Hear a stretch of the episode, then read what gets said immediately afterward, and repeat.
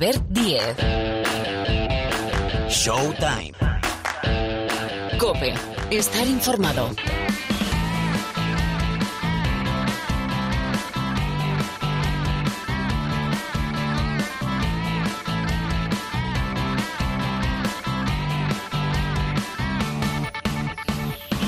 Hola, ¿qué tal? ¿Cómo estáis? Bienvenidos una semana más aquí a Showtime, el programa de baloncesto de la cadena Cope. Bueno, 60 minutos más o menos por delante para hablar de este deporte que tanto nos apasiona y nos gusta con las finales de la NBA, Lakers Heat. Enseguida arrancamos con esto, con el inicio ya de las competiciones europeas, Euroliga, Eurocup y tenemos con tres de los nuestros, tres equipos españoles, la final a 8 en Atenas de la Champions, de la Liga de Campeones de la temporada pasada. Bueno, hemos consumido ya tres jornadas de la Liga Endesa y vamos a estar hoy con uno de los Invictus, uno de los cinco equipos que todavía no conocen la derrota. No os digo más, nos espera su entrenador. Bueno, todo esto y el equipo habitual del programa, Pilar Casado, Rubén Parra, Miguel Ángel Paniagua, nos espera el doctor Euroliga, Javier, eh, Javier, Gancedo, tiene parte de humorista, ¿eh? Pero es Javier Gancedo. Bueno, todo esto y más desde ya.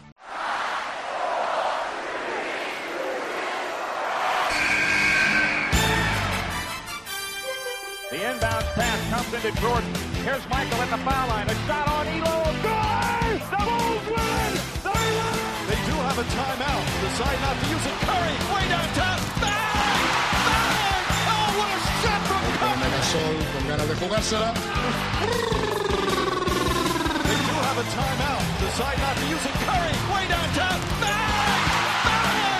What a shot from Curry! Y la portada para las finales de la NBA. Lakers, Los Ángeles Lakers contra Miami Heat. Lo comentamos todo.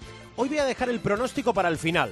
Hola, profe. Miguel Ángel Paniagua, muy buenas. Muy buenas. Bienvenido a esta semana de Showtime. Y Rubén Parra, ¿qué tal? ¿Cómo estás? Hola amigos.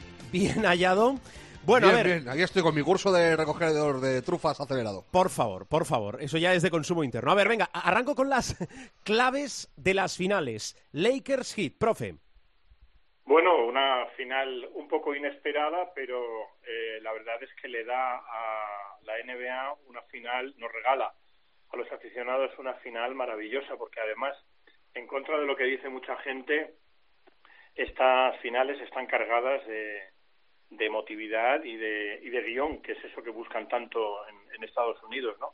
La gente dice, bueno, es una final inédita, pero hay, para empezar, una animadversión personal entre Pat Riley y LeBron James, que viene de los tiempos de Miami, en que concretamente cuando LeBron ah, deja Miami y se vuelve a Cleveland, Pat Riley les peta directamente que es el mayor error que ha cometido en su vida, ¿no? Ah, no solamente LeBron se sobrepone a esa situación, sino que jura venganza, jura vendetta. Era muy improbable eh, que en un espacio razonable vital eh, de LeBron James y, de nosotros mismos, ¿no? Eh, se diera esta final, pero mira por dónde se ha dado en el momento en el que LeBron James está con una misión. ah, desde el punto de vista psicológico quiere ser, si no me equivoco, Rubén sabe más de estadísticas, el primer jugador en la historia de la NBA en ganar el título con tres franquicias distintas, pues que además viene cargado de esa emotividad necesaria. Desde un punto de vista táctico, eh, Miami es un equipo excelentemente entrenado, mm, los Lakers también, pero Spolstra eh, ha demostrado que es un gran maestro y ah, tiene herramientas para parar incluso a LeBron James. El problema táctico que se le plantea a Miami es cómo parar a Anthony Davis. Ah, desde un punto de vista táctico es casi una imposibilidad metafísica parar a los dos. Así que, en principio, el pronóstico, aunque luego nos lo pedirás, eh, se inclina un poquito favorable a los Lakers, pero es una final cargada de emoción y tengo muchísimas ganas de ver, eh, porque me imagino que no habrá mucha oportunidad de enfocarlos en televisión y tal, pero me, me encantaría ver los ojos de LeBron James cada vez que anote una canasta en Miami o que los Lakers se pongan al alcance del título, como seguro que va a recordar esos momentos duros y esa frase que les petó para Riley de este es el mayor error que has cometido en tu vida. Qué bueno, es verdad. Eh, recuerdo que los Lakers vienen de eliminar en la final del oeste a Denver, a los Nuggets, por cuatro victorias a una. Hicieron lo propio eliminando a, a Boston, a los Celtics, por cuatro victorias a dos. En este caso, los Heat. Eh, Parra, eh, claves y después recordamos los horarios esta semana, esta semana ya de programa, los horarios de los tres primeros partidos. Dale. La clave principal es lo que viene diciendo el profe de hace ya ni se sabe, eh, que es eh, la temporada del el hombre en una misión. Eh, Lebron tiene clarísimo que tiene que ganar el anillo y luego nos vas a pedir el pronóstico, pero yo ya te digo que para que los Lakers no ganen este anillo, o sea, para que Lebron no se ponga este anillo, le tienen que cortar los 10 dedos. O sea, y aún así es probable que se haga un collar y se lo cuelgue. Eh, es- ese, es eres, ¿eh? es- es mi pronóstico. Dicho lo cual, eh, si ha habido un jugador que ha ganado el anillo con tres equipos, Robert Horry, que lo ganó con los Rockets, con los Spurs y, lo- y con Es los verdad. Lakers.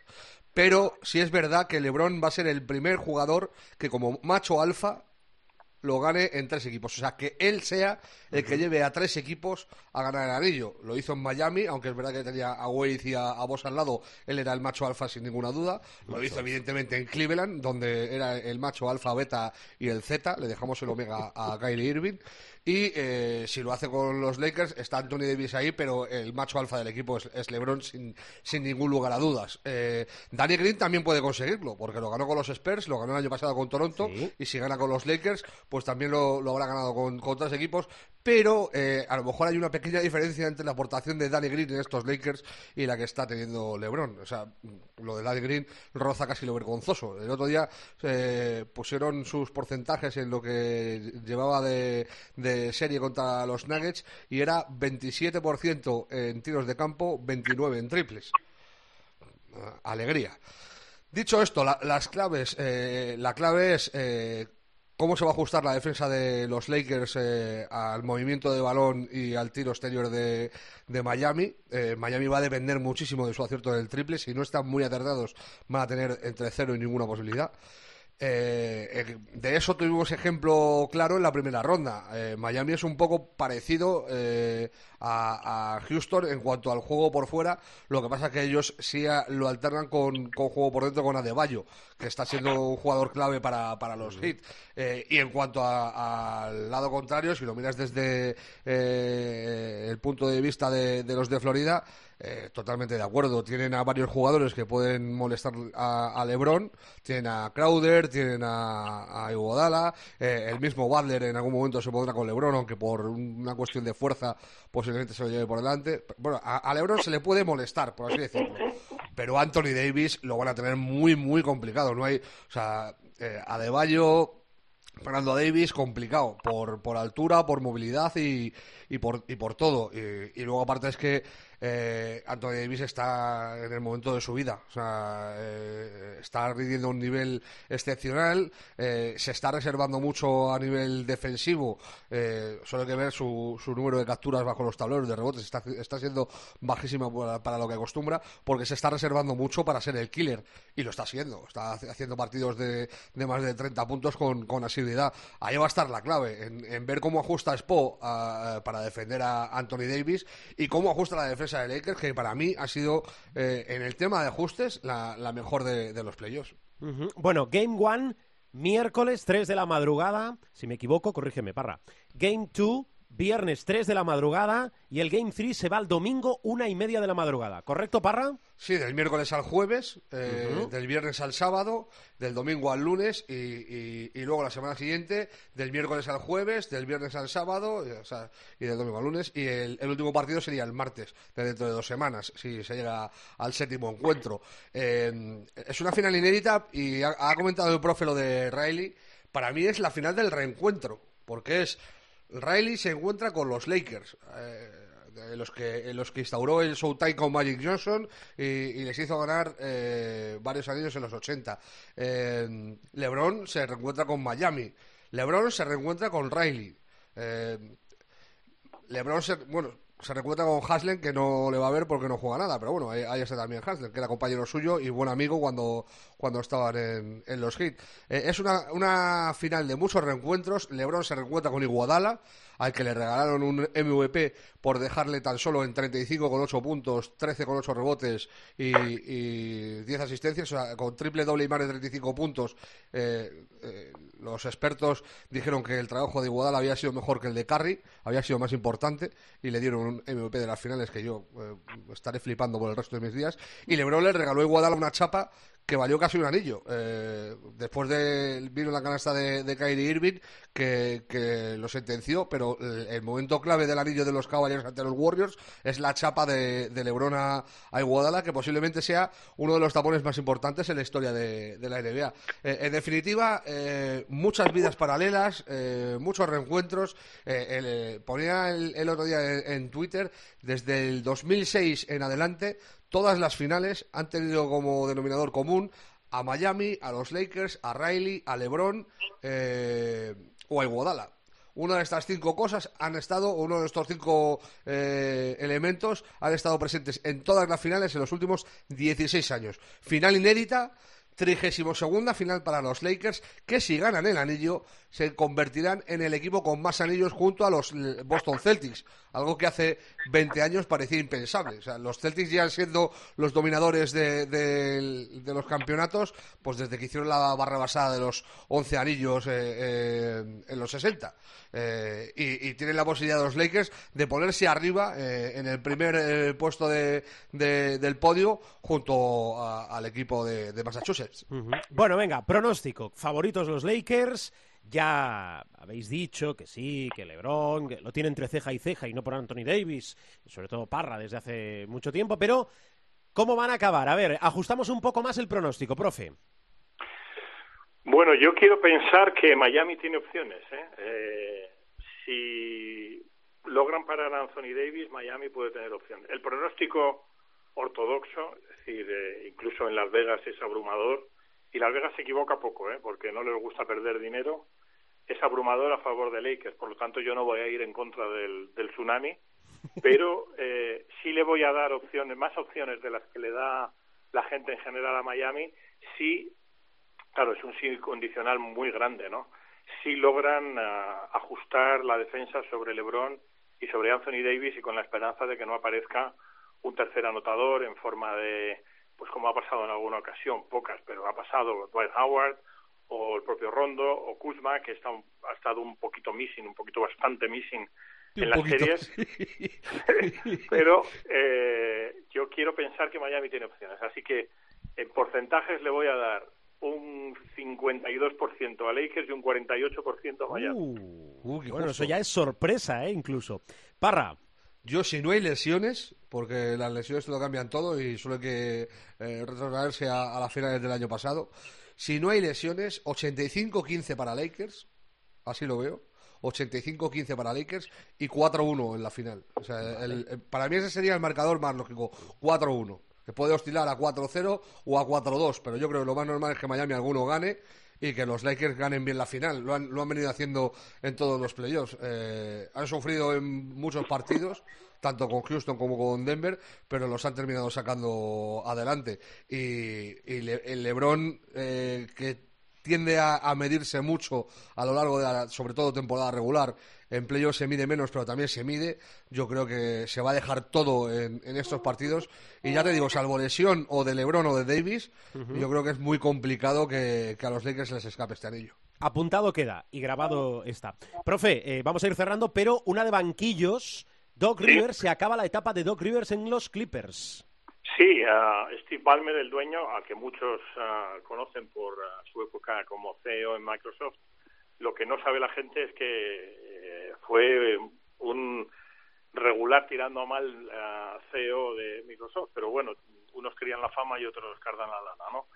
Es verdad que es multimillonario, eh, perdón, multibillonario con B, y él dice que no admite la derrota. Bueno, ha sido una derrota muy dura para los Clippers, que como mínimo aspiraban a, a la final, que como mínimo tenían que haberla conseguido, porque se- que se te escape un 3-1 en estas circunstancias es muy duro, y bueno, pues ha, le han cortado la cabeza. Novias no le van a faltar, pero lo que me decía ayer un amiguete es que a lo mejor se toma un año sabático y se pone a hacer de Rubén Parra y de Paniagua, analizando, que lo hace muy bien, por cierto, para televisión. Es uno de los comentaristas. Para mí, Hubie Brown es el Santa Santorum, ¿no? Pero Doc Rivers, cuando ha estado en la tele, lo hace muy bien. Candidatos al banquillo, el primero es asistente, Tai Lu, que además viene apoyado por un montón de gente. Jeff Van Gundy está en las quinielas, por supuesto. Luego ya hay gente como San Cassell, etcétera.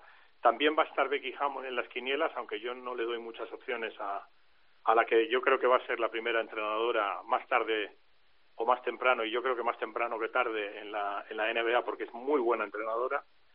Eh, pero bueno, yo apuntaría a Tai Lu en, en, los Clippers como primera opción y si no, Jeff Van Gundy, que parece que tiene ganas de entrenar, y ahí habría un switch, un cambio entre Van Gundy y Doc Rivers, porque Doc Rivers volvería a la tele y Van Gundy al banquillo de, de los Clippers. Creo que es Tai Lu y luego hay un montón de, de, bueno, un montón, hay varios banquillos libres, entre ellos 76ers, donde también está Tai Lu pendiente de entrevista, creo que el jueves, el miércoles o jueves. Tai Lu está en todas las quinielas y a mí no me parece, precisamente, no sé lo que opináis vosotros, un grandísimo entrenador como para que esté en tanta quiniela. Dos Rivers va a tener novias, ya parece ser que Pelicans y Filadelfia han mostrado interés, pero repito, la idea es que el Doc eh, probablemente se tome un año sabático y vuelva a la tele. Y eso es lo que hay en cuanto a Clippers. Me parece, bueno, una decisión muy de Balmer, muy de nosotros somos ganadores y al no ganar tenemos que cortar la cabeza, pero yo creo que Doc Rivers es un excelente entrenador, quizá, perdón, quito el quizá, no tan uh, buen entrenador desde el punto de vista táctico como lo puede ser Fogel o por supuesto Spolstra, porque también en gran medida ese 3-1 de, de ventaja de Clippers sobre Denver, que luego se convierte en un 4-3, hay que ponerlo en el debe del entrenador que no supo responder tácticamente a trampas que le puso Mike Malone, pero bueno, eso es lo que eso es lo que hay. Ahí, Yo apuntaría... Dejado, eh, vale, vale. Pensaba que iba a entrar Parra, que escuchaba antes ah. cómo abría el micrófono y por eso he dejado ese silencio valorativo. Dale, Parra. Yo apuntaría un, un entrenador más para los Clippers y es Mike D'Antoni, que sonaba con mucha fuerza para los Sixers, pero a mí me cuadra bastante más en Los Ángeles que, que en Filadelfia, sobre todo por una cuestión, por que se llama Joel Embiid. O sea, el estilo de D'Antoni con Joel Embiid no pega mucho. De hecho, si vemos lo que ha hecho este año, eh, cepillarse a capela para que Westbrook siga haciendo el ridículo, eh, pues te da a entender que, que, no va con él mucho lo de, lo de tener un hombre de siete pies que, que sea el que domine el cotarro. Y eh, me, me, cuadra más eh, otro tipo de entrenador para Sixers, pero sin embargo, para los Clippers, el, el estilo de D'Antoni eh, sí podría ser bueno. Eh, y, y, y le apuntaría por ahí. Y luego, a mí me queda la duda. Yo, después de, del comunicado ayer de, de Doc Rivers, el que puso en, en, su cuenta de Twitter, pensé más que lo había dejado él, no que lo habían echado. O sea, eh, no, no, no. Ha sido, ha sido una decisión de, de Balmer. Lo que pasa es que en multitud de ocasiones, eh, y esta no es la primera, eh, es, eh, se le da a la persona despedida la oportunidad de decir que se va a él, porque no es lo mismo un despido que una dimisión, obviamente, ¿no? Sí, de, el día que nos echen, si nosotros decimos nos vamos de COPE, pues no es lo mismo que, que decir que nos han echado de COPE, ¿no?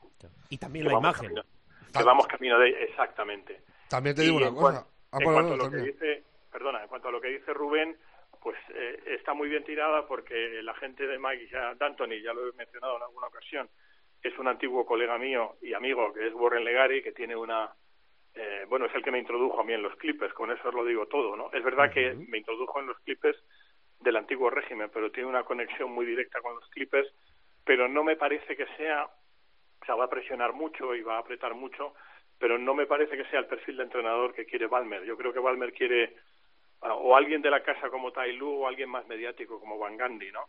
Y tampoco es el estilo de juego que, eh, el de Mike D'Antoni que gusta en, en, en, Clippers. Pero bueno, todo, ya, ya lo hemos dicho muchas veces, en la NBA todo, todo es posible. Bueno, lo que, lo que queda claro con esta decisión eh, es lo que ha dicho el profe antes. Eh, Balmer se ha tirado seis años diciendo que está enamorado de los Rivers.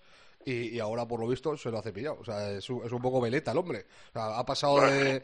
de si yo, si yo hacer... te contara las que hizo el Microsoft, pero bueno... Ah, de hacer celebraciones aquí a puño alzado, eh, que parece un, un hooligan en, en muchos partidos. Bueno, ahora en la burbuja se ve menos, pero claro, eh, cuando los partidos de la cancha de, de los Clippers, eh, enfocar a, a Balmer en los finales de partido apretados es, es un must. O sea, hay que hacerlo siempre. Y siempre te da te deja imágenes. Y, que pase de ese amor eh, superlativo a, a Dos Rivers a cepillárselo, eh, pues llama mucho la atención. Yo te digo una cosa. Eh, eh, a mí lo de los 3-1 que le han levantado Rivers le pesan mucho, pero para mí sigue siendo uno de los mejores entrenadores de la liga. Es verdad que le ha ganado la, la partida Mike Malone, eh, eh, que es casi inaudito que te remonten un 3-1 cuando estás 16 arriba en el, en el quinto y 18 arriba en el, en el sexto.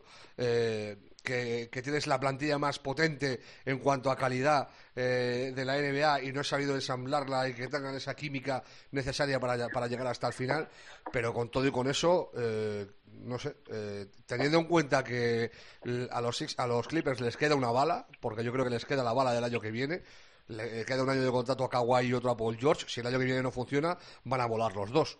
Eh, eh, entrar en un proyecto nuevo a mí me, me rechina un poco y, y me llama me llama mucho la atención.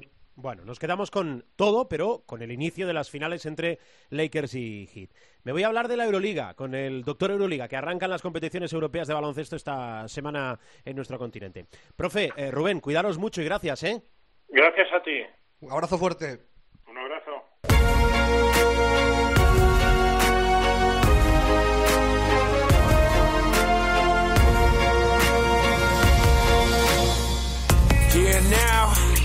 In this game, one goal, one team. Fight for that possession, gotta act fast. Another shot, another pass. From the top of the key, you wanna hear that mess? Listen to them fans, they're showing their respect. Cause this is worldwide, we strive to be the best. With every single win, you feel it in your chest. That's how we play the game, that's how we change it up. Right from the opening tip, down to the winning dunk. Devotion, devotion now. I feel devotion, devotion, devotion now. I feel devotion, devotion, devotion. To get the glory, gotta fight for the win.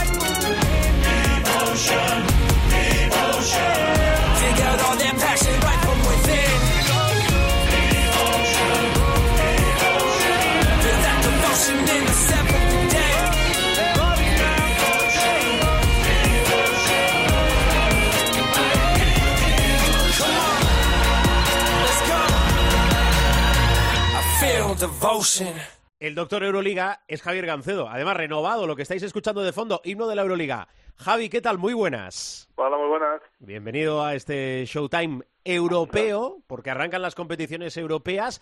Oye, em, te pregunto primero por la Euroliga, que es lo que más nos atrae, a lo mejor a ti no, pero al gran público sí, o también a ti. Recuerdo, repiten los 18, los 18 equipos de la temporada pasada, la mente puesta en Colonia, que esperamos que sí pueda coger ya la final a 4. A ver, que tengo muchas preguntas. Eh, para Javier Gancedo, ¿quién se ha reforzado mejor? Hombre, yo creo que un equipo que ha sido la estrella del mercado, sin duda, que es Milán, ¿no? Pero porque Milán ha traído a, yo creo que a un montón de jugadores campeones de Euroliga, como Kyle Hines, como Gigi Atome, jugadores sólidos como Kevin Panther, como el propio Savon Shields, eh, en fin, eh, ha traído también a Malcolm Delaney, o sea, creo que han hecho un muy, muy buen equipo, ¿no? Y, y, ah, todos los fichajes que han traído son buenos, se han quedado con se han quedado con, con los jugadores más importantes, tipo eh, Sergio Rodríguez, Vladimir Mitchell, Tarchevsky y por supuesto con Messina, ¿no? O sea, creo que es la primera vez que yo creo que es el, el mejor equipo que tiene Messina desde que se fue del Chesca la primera vez, o sea, que creo que por ahí anda más o menos, ¿no? Pero eh, a veces no reforzarse y seguir con los mismos jugadores eh, te da un año más de, de conocimiento, ¿no? Eh, y en ese sentido Real Madrid y F no renovando el equipo y manteniendo todo el mundo, eh, también han dado un paso adelante, ¿no? A veces no es tanto cuántos fichas, sino a quién mantienes en el equipo, ¿no? Bueno, pues eh, yo creo que aquí había pocas dudas, ¿eh? que, que Armani realmente es el equipo que mejor se ha reforzado. ¿Tú a qué equipo o equipos tienes ganas de ver y por qué? A ver. A todos prácticamente, ¿no? Pero a ver, si tuviera que decir un par de ellos, siempre tengo ganas de ver a Lalo Berlín, eh, principalmente por, bueno, por muchos motivos, ¿no? Primero por porque Luz Sigma está alcanzando un nivel, yo creo que es muy divertido de, ver al equipo en general y a Luz Sigma en particular. Eh, creo que tengo muchas ganas de ver a Jason Granger por fin ya sin lesiones y, y dándolo todo en la pista. Y es un equipo muy divertido de ver que, juega muchos puntos y que, y que es divertido, ¿no?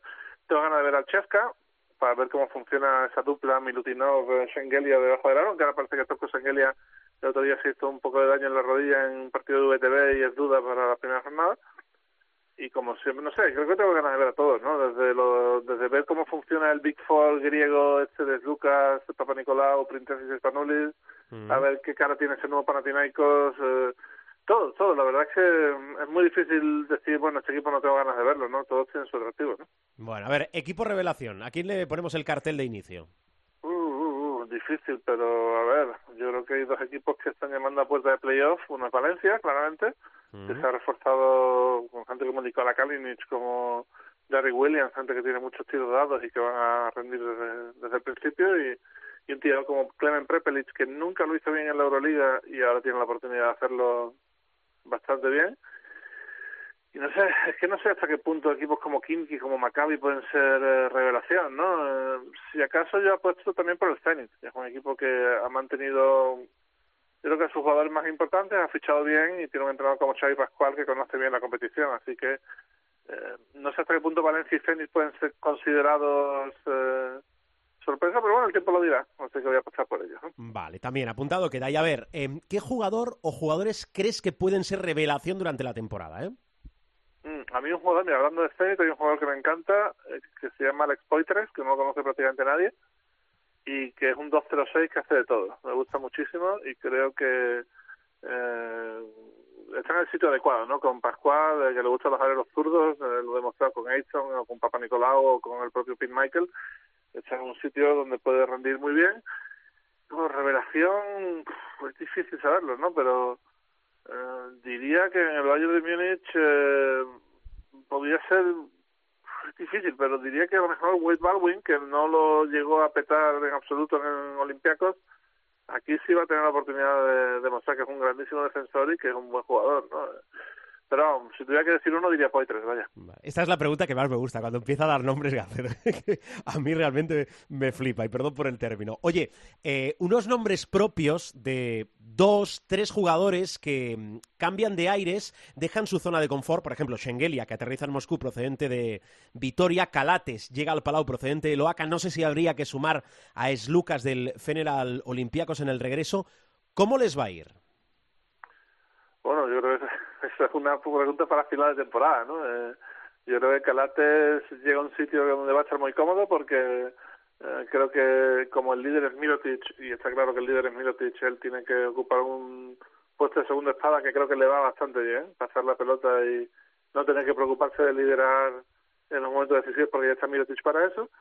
Eh, el tema, tengo ganas de ver por ejemplo a Nedovic en Panathinaikos. Ojo con esto porque porque Nedovic eh, hace tres años fue el tercer máximo anotador de la Euroliga con Unicaja y luego ha estado un par de años en, Milán que no, no ha rascado mucho, pero ahora creo que tiene el peso específico en el equipo para volver a ser el jugador anotador que era, ¿no? Y, bueno, lo que decías, ¿no? Eh, Schengeli, Miltinov, Francesca, pues hay alguna duda defensiva, pero creo que el Chesca está muy bien parapetado atrás con Bolomboy, con Boydman, con Kurbanov, o sea que eso no va a ser un problema, ¿no? Y, y otro que tengo ganas de ver, eh, hablando de Chester, es a Will Clyburn, que fue MVP de la Final Four en 2019, se perdió prácticamente toda la temporada por lesión claro. y ahora ha vuelto a un nivel espectacular, ¿no? Y creo que puede marcar diferencias, ¿no? Bueno, recuerdo eh, los partidos de los españoles en la primera jornada, Barcelona CSK y Valencia Asbel Villerban, que se van al jueves, y el viernes, duelo español TD Systems Basconia Real Madrid. Sé que es una pregunta muy genérica, pero no por ser la segunda competición europea en importancia, que es la Eurocup, eh, con todos los equipos que hay, es más desconocida, tal vez el foco no está siempre encima. ¿Qué te gusta de la Eurocup este año? Insisto, es muy genérico, ¿eh? pero no sé, pinceladas que, que destaques, Gancedo. A ver, eh, están siete de los ocho equipos que fueron a la Final Eight o que jugarían playoff el año pasado. Sí. Eh, no llegaron a jugar por el tema de la pandemia, pues se paró la competición. Luego hay un montón de equipos también que, que no llegaron a ese nivel eh, y que están llamando a la puerta, ¿no? Desde Chedevita Olimpia hasta Mónaco, pasando por el propio Juventud y Andorra. Eh, no sé, creo que la Eurocup es un poco una carrera de obstáculos. No es como la Euroliga, tienes 34 jornadas y puedes recuperarte si tienes 4 o 5 partidos malos. Aquí tienes que tener tienes que pasar la regular season, después tienes que pasar el top 16 y en algún momento tienes que estar siempre sólido, ¿no? Y creo que la, el approach de la competición o el, el cómo la enfocas es muy diferente, ¿no? Porque mira lo que le pasó al Lokomotiv Cuban el año pasado, que era uno de los favoritos y no pasó de regular season porque se despistó al principio, ¿no? O sea, hay que estar muy concentrados desde el principio y, y solamente relajarse cuando ya has conseguido la clasificación para el siguiente nivel, ¿no? Y eso, eh, a, a medida que avanza la competición y llegan los playoffs, pues no, no es posible, ¿no? Así que bueno, eh, creo que lo suyo es eso, ir pasando de fase y cuando llegues a playoff pues ya darlo todo, ¿no? Mm. Cada año lo explicas mejor, ¿eh, Gancedo? ¿Tú crees? No sé, ¿eh? Sí, sí, sí, sí, sí, sí. ¿Será, será que estoy aquí en casa con Belén tranquilo, ¿no? Ya. Viajas mucho, no sé, ¿qué estás escuchando de música ahora?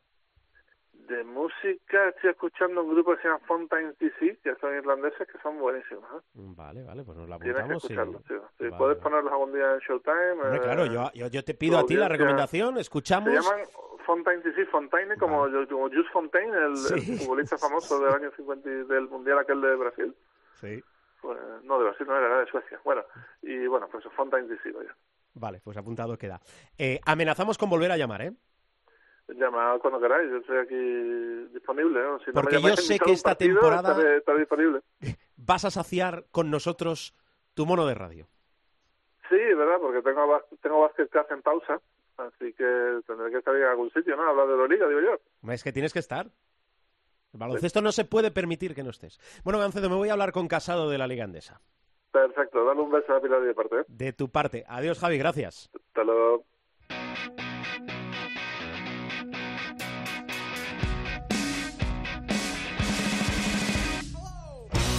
Pues ya está por aquí Pilar Casado. Hola, Casado, muy buenas. ¿Qué tal, Diez? Buenos días. Algo O para... buenas tardes. Buenas noches, porque esto se escucha y se descarga cuando y donde queráis. ¿Algo para Gancedo? Eh, sí, que mandarle un abrazo, que tengo ganas de ver a toda esta gente. Bueno, esa gente Sí, del son- baloncesto. Son, Bueno, muchas. Te voy a decir una cosa, ¿eh? es Diga. una de las cosas que, eh, por ejemplo, mira, pues eh, volví esta semana pasada al Palacio y parece que no, pero bueno, pues son muchos meses sin ver a gente con la que eh, pasas días y días y días y partidos y partidos y partidos y la verdad es que mola, no nos vamos a Cierto, que, que el contacto, que sobre todo con los equipos, lo tenemos muy limitado, por lo del contacto con lo del coronavirus. Bueno, Bueno, vamos a ver, vamos a ver, es una de las cosas que eh, con tiempo otro día explicamos, eh, las diferencias de protocolos Sí. en cuanto a la competición nacional, en cuanto a la Liga Endesa y, por ejemplo, lo que vamos a empezar a ver esta semana en la Euroliga. Exacto, en la Euroliga y en la Eurocup, si hablas de público, porque hay protocolos bien diferentes, vosotros que nos escucháis, en algún caso, depende de vuestro equipo, vais a poder entrar. Por ejemplo, Juventud de Badalona va a coger gente en Eurocup. Un ejemplo. Pero bueno, lo que dice Pilar, si queréis, por ejemplo, la semana que viene, podemos detallar un poco más el protocolo porque depende también Consejo Superior de Deportes, eh, consejerías de salud que están transferidas las competencias a las comunidades autónomas, el deporte que no es profesional. Bueno, De hecho, hablamos ahí la semana estaba, que viene. de hecho, ahí estaba la duda, por ejemplo, en el estreno esta semana también en la Euroliga del Basconia Real Madrid. Del Valencia sí que va a jugar con un poquito de público. Basconia se lo había pedido al gobierno vasco. Vamos a ver en qué queda. Pero Mm. en principio la Euroliga iba a arrancar eh, con muchas canchas a cero patatero de Sí, público. sí, sí. en toda Europa, ¿eh? Creo que eran 11 de 18 eh, confirmadas eh, a día del lunes que iban a jugar sin público. Bueno, a ver, Liga Endesa, que, que a lo tonto, a lo tonto hemos consumido ya tres jornadas. Tenemos a cinco equipos que lo han ganado todo, otros cinco que todavía no conocen la victoria. Y ya sabéis que esta temporada le pedimos a Pilar Casado su cinco, su quinteto. Cinco cosas que destaques, Pilar. Pues mira, por ejemplo, vamos a destacar el partido de Nicola Provítola, es el MVP, es el mejor jugador de la jornada. Hizo en su vuelta a Badalona 32 de valoración. Hay que decir que es la quinta designación de su carrera en la Liga Andesa como jugador de la jornada. La última la había logrado en enero de 2019, cuando defendía precisamente la camiseta verde y negra. Fue titular este pasado domingo, acabó anotando 22 puntos, 14 de ellos en los últimos 10 minutos del partido, eh, convirtiendo, atención, un 71% de las canastas canastas de dos puntos que intentó, un 60 en triples y un 100% desde la línea de personal a la que fue tres veces. Su aportación ofensiva continuó con cinco asistencias y que se tradujeron en 12 puntos más en su cuenta. Suyos fueron cuatro de los 38 rebotes del Real Madrid, recuperó 32, tres, recuperó tres balones, no 32. Y hay que destacar también su más menos en la estadística. Con él en pista fue un más 14. Hay que decir que sin lugar a dudas es el mejor partido de Nicolás Provítola desde que viste la camiseta del Real Madrid. Hasta ahora la mejor fue en noviembre de 2019 ante el Gran Canaria. Entonces hizo 22 más 19. Ya que hablamos de MVPs, hay que hablar de uno que es el MVP del mes de septiembre, que es Laurinas Virutis, entre otras cosas, responsable de las tres primeras victorias del curso para el Monbus Obradoiro. Fue elegido jugador de la jornada 1. En su primer partido oficial con la camiseta del Monbus Obradoiro alcanzó la espectacular cifra de 42 de valoración. Su rival, el Urbas Fuenlabrada, fue testigo de cómo este debutante firmaba números escandalosos, terminando el choque con 27 puntos en su cuenta particular. La capacidad anotadora se vio refrendada en la jornada 2 frente al Baxi Manresa, que volvió a aportar 14. Y frente al Coosur Betis, en esta jornada 3, volvió a brillar, negándole a los béticos la opción de hacerse con la victoria. Pese a ser el choque en el que menos minutos estuvo en cancha, 24 con 39, tuvo tiempo más que suficiente para firmar 17 puntos y 8 rebotes traducidos en 25 créditos de valoración. En total, Virutis ha firmado en el mes de septiembre 277 créditos de valoración de media con 19,3 puntos y 8 rebotes por partido. Así que, insisto, es el MVP del Movistar de, Movistar de septiembre. Otro nombre que a lo mejor es menos llamativo, pero si empiezas a ver estadísticas, está siendo bastante rentable a pesar del 0-3 con el que ha empezado el Movistar Estudiantes. Y hablo de John Robertson. Ya se ha convertido, además, ante la ausencia de Edwin Jackson y antes de la llegada de Alessandro Gentile, en el referente ofensivo junto con Alexa Abramovich. Es, de hecho, el jugador de la Liga Endesa que más triples ha anotado durante las tres primeras jornadas. 12, 4 por jornada, superando el 54% de acierto. Los números de John Robertson son 18 puntos, 2,3 rebotes, 2,3 asistencias y 17,7 de valoración. Es evidente que va a ser la primera, pero si Dios quiere no la última jornada en la que hablemos de un chaval llamado Yannick Enzosa jugó este fin de semana su primer partido oficial con la camiseta de Unicaja de Málaga. Es un chaval congoleño, tuvo sus eh, aventuras hasta que llegó a la cantera de Unicaja y hay que decir que ha debutado sin cumplir los 17 años. En Zosa no había jugado nada en los dos primeros partidos de Unicaja, a pesar de hacer una buena pretemporada, y jugó 18 minutos frente a los andorranos. Anotó 5 de 5 en tiros de campo, es decir, sumó los 10 puntos limpios, 3 rebotes, 2 tapones y una recuperación Terminó sumando 14 de valoración y además fue el mejor de los de Luis Casimiro en el apartado del más menos, acumulando un más 23. Pero atención, el mérito de Enzosa se demuestra, digo, los 10 puntos, viendo el nombre de los pocos precedentes en conseguir algo así. De hecho, solo dos jugadores de 16 años alcanzaron la decena de puntos. Y no son moco de pavo los dos. Uno era Ricky Rubio y el otro Luka Doncic. Y en cuanto a valoración, además de Doncic, que fue 22 de récord y Rubio de 18, hay que destacar también el precedente de Carlos Alocén, capaz de sumar 10 de valoración en Zaragoza. Ahora en Zosa, con 14, entra en ese selecto club. Y hoy vamos a destacar un cero patatero. Lo digo porque el cero patatero de Nikola Mirotic frente al Retabet Bilbao Basket también es historia. De hecho, hay que remontarse al 20 de mayo de 2014 para encontrar un partido en el que Nicola Mirotic no haya anotado nada en la Liga Andesa. Bueno, pues en aquel momento jugaba el Real Madrid frente al GBC y solo jugó cuatro minutos. Para encontrar un partido de cero puntos con más de diez minutos de juego hay que viajar, atención, más de ocho años atrás, marzo del año 2012 y ya en clave solo de Barça hay que decir que solo había bajado de los 10 en dos ocasiones, 7 contra el Fenerbahce en Euroliga y 8 contra Basconia en la final ACB. Así que es histórico el cero. Casi nada. Por cierto, jornada 4 de la Liga Endesa. Va a arrancar el sábado, pero va a acabar el jueves día 8. ¿Por qué?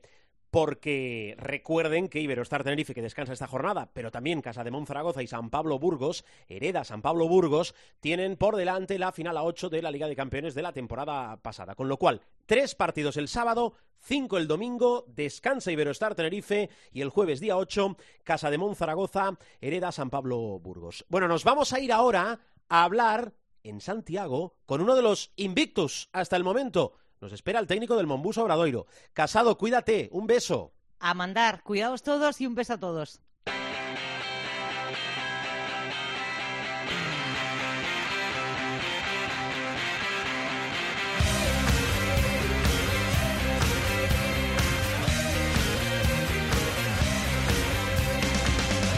Pues lo dicho, que nos vamos a Santiago para saludar al coach, al entrenador del Monbus Obradoiro, Moncho Fernández. ¿Qué tal? Muy buenas. Hola, muy buenas. Y bienvenido a Showtime, al programa de baloncesto de la cadena COPE. Bueno, ¿tiene a tiro usted superar el mejor inicio de Liga del Obradoiro, con el permiso, eso sí, del Retabet Bilbao Basket, ¿eh? Sí, bueno, eh, nos queda una semana por delante para, para trabajar, pero bueno, como bien dices, eh, estamos muy contentos por, por, este inicio, porque en el caso de conseguir la, victoria eh, el próximo sábado, pues sería nuestro mejor inicio, ¿no? En los últimos 10 años. Bueno, hay que recordar que el Retabet Bilbao Basket va a llegar necesitado, muy necesitado, porque es uno de esos cinco equipos que todavía no conocen la victoria en este curso baloncestístico 2020-2021. El Monbus Obradoiro, que arranca con victoria frente al Urbas Fuenlabrada, sigue ganando al Baxi Manresa y acaba, de momento lo que se ha jugado, con el triunfo ante el COSUR Real Betis. Eh, eso que nos preguntamos todos mucho, porque entenderá usted que de los cinco que están invictos, el que llama más la atención que esté en esa parte alta de la clasificación es su equipo. Eh, ¿El porqué de este arranque de temporada tan bueno, Moncho? Pues mira, lo, lo, hemos oído muchas veces, ¿no? Que el baloncesto es una cuestión de, de detalles. Y lo cierto es que los tres partidos han sido partidos muy igualados, incluido el primero en Fuenlabrada que ganamos por 18 al final me parece que es, pero hasta el tercer cuarto, mediados del último cuarto íbamos eh, en una distancia muy corta. Y bueno, pues esta vez ha querido que, que la balanza se cayese de, de nuestro lado, ¿no? Nuestro cierto en las últimas eh, posesiones eh, pues ha hecho, como, como te digo, que, que cogiéramos usando el símil ciclista la escapada buena y el partido llegase a, a su final. Mm. Pero podríamos estar hablando de cualquier otra cosa, ¿no? No han sido eh, victorias apabullantes o que el rival no tuviera opción, ni muchísimo menos. Eh, lo que lo que quiero decir que tiene positivo es que hemos sido competitivos, es decir, hemos llegado siempre al final con opciones de, de victoria. Ahí están las tres, lógicamente, pero eh, tampoco quiere esto decir que, que, el rival no tuviera opción, ni muchísimo menos. Es decir, al final, pues esos detalles eh, han caído a nuestro lado y, y ha hecho que, que, bueno, pues que en nuestro casillero aparezcamos invictos. Para mí hay un detalle, un añadido que creo que todavía le da un plus más a este buen inicio de temporada del equipo, que es eh, que el Monbus Obradoiro, como otros muchos equipos, muta mucho, cambia mucho de una temporada a otra. Esta situación que vive ahora mismo el equipo mm, le, da vértigo, um, tiene cierto respeto, no voy a decir miedo, a que el club, el equipo, que a lo mejor esto último lo controla usted mejor, los aficionados se confíen en exceso y sea una, una visión irreal de, de lo que está sucediendo. No, no, en absoluto, porque bueno, todos somos conscientes de quiénes somos, cuál es nuestra realidad, cuáles son mm. nuestros objetivos, pero pero a la vez tampoco eh, le podemos dar la espalda a la realidad. Eh, cualquier entrenador desea tener que contener la euforia en lugar de tener que aumentar los o elevar los ánimos de la parroquia, ¿no? Es evidente. Entonces, bueno, al final nosotros somos, siempre digo lo mismo, entertainment y, y la gente viene a vernos porque disfruta, porque siente unos colores y demás. Entonces, que, que la gente se ilusione, que la gente esté feliz porque su equipo tiene un buen arranque, sobre todo en, en, estos tiempos que corren, ¿no? Donde, bueno, pues no están pudiendo asistir en directo y demás. Sí. Eh, bueno, ojalá todos los años tenga que contener euforia, ¿no? porque el equipo ha tenido estos inicios. Mm. Eh, Moncho, usted lleva una década en el Monbus Obradoiro, eso es poco habitual en el mundo del deporte, no digo solo en el mundo del baloncesto. ¿Se ve entrenando eh, algún día a otro equipo que no sea el Obradoiro? Claro, por supuesto que sí, por supuesto que sí. El, el, el deporte cambia mucho y, y bueno, tampoco me imaginaba cuando empecé como entrenador, ya no amateur, sino profesional, que iba a entrar en los barrios, o en Murcia, o en Gijón, o en Lugo, ¿no? En otros sitios que, que, me ha- que he tenido la fortuna de, de, de entrenar. Entonces, por supuesto que me veo, pero eh, también le tengo que decir que eh, soy una persona que piensa muy poquito en el, en el futuro. Para mí el futuro es el presente inmediato, el que tengo entrenamiento hoy, tengo que probar el partido contra Bilbao y nada más. Y, y siempre, y, y- y de verdad que no es una pose, es mi, mi, mi forma de ser y porque la experiencia me ha demostrado que el baloncesto y la vida te da sorpresas eh, cuando menos te lo esperas. Imagínese usted que hace un año hablamos de eh, confinamientos, pandemias y demás, ¿no? Eh, Nos llamarían locos. Entonces, centrarse en lo inmediato, y lo inmediato es esto, y lo que tenga que depararme el futuro profesional, pues, pues ya vendrá. Tengo alguna más. Voy con una hora que yo creo que usted se espera. ¿Nos puede, por favor, describir o, sobre todo, descubrir a Laurinas Virutis, por favor? Bueno, pues mm, es un jugador, es un jugador joven eh, que hace un par de años fue MVP de la de la liga lituana y que una lesión grave de rodilla pues lo tuvo apartado durante muchos partidos la pasada temporada.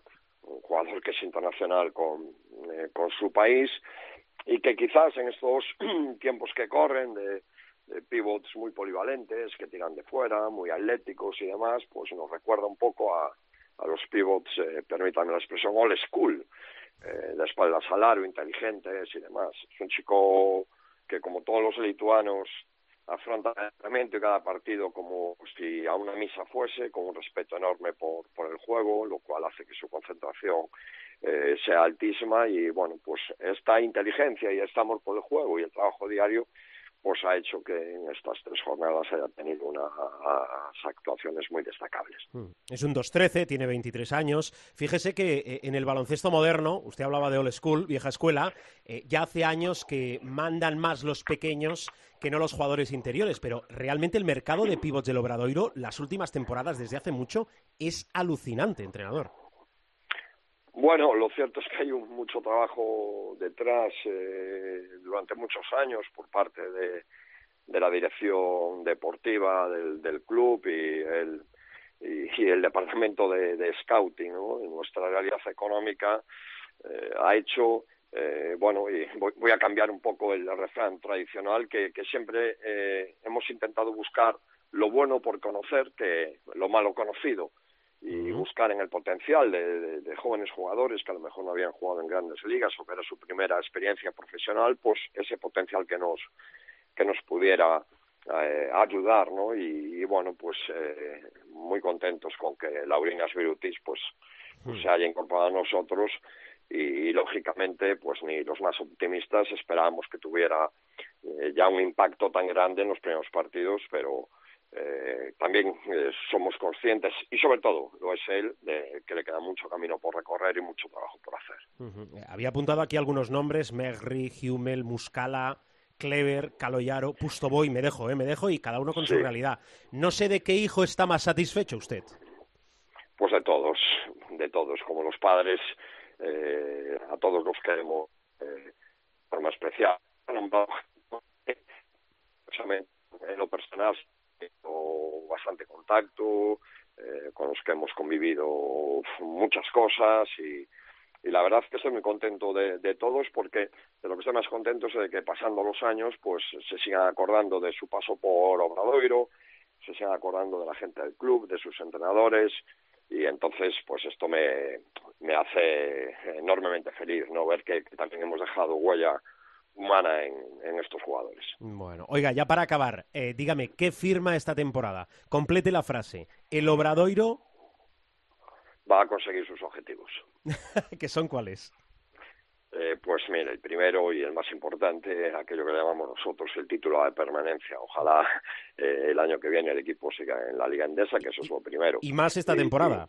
Y, así es, así es, porque todas las temporadas siempre hablamos de, de que la Liga va a bajar, de que la crisis, de que no sé cuánto, y luego al final, pues la liga es, es, es lo que es, ¿no? Y además te lo hacen saber los, los jugadores que vienen nuevos, son los primeros que te dicen, bueno, tú me habías contado que la liga eh, endesa era, era, era dura, pero para conocer la dureza de la liga hay que vivirla, ¿no? Entonces ellos son los mejores eh, embajadores de esta afirmación. Muy bien. Moncho, Moncho Fernández, el coach del Obradoiro, gracias por pasarse esta semana por aquí, por Showtime, y que vaya todo como mínimo igual de bien. Gracias. Gracias a vosotros, un placer.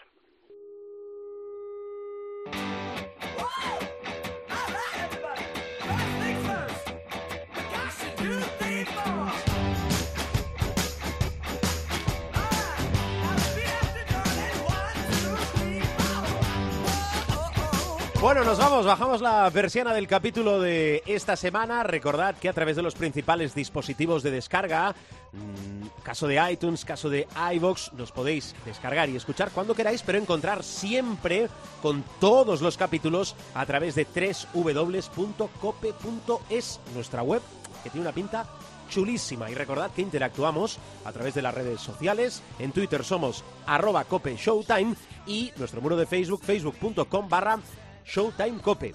Seguimos esperando el Supermanager para tener todavía esa relación, esos lazos más estrechos entre vosotros y nosotros. ¡Feliz baloncesto! ¡Buena semana! ¡Adiós!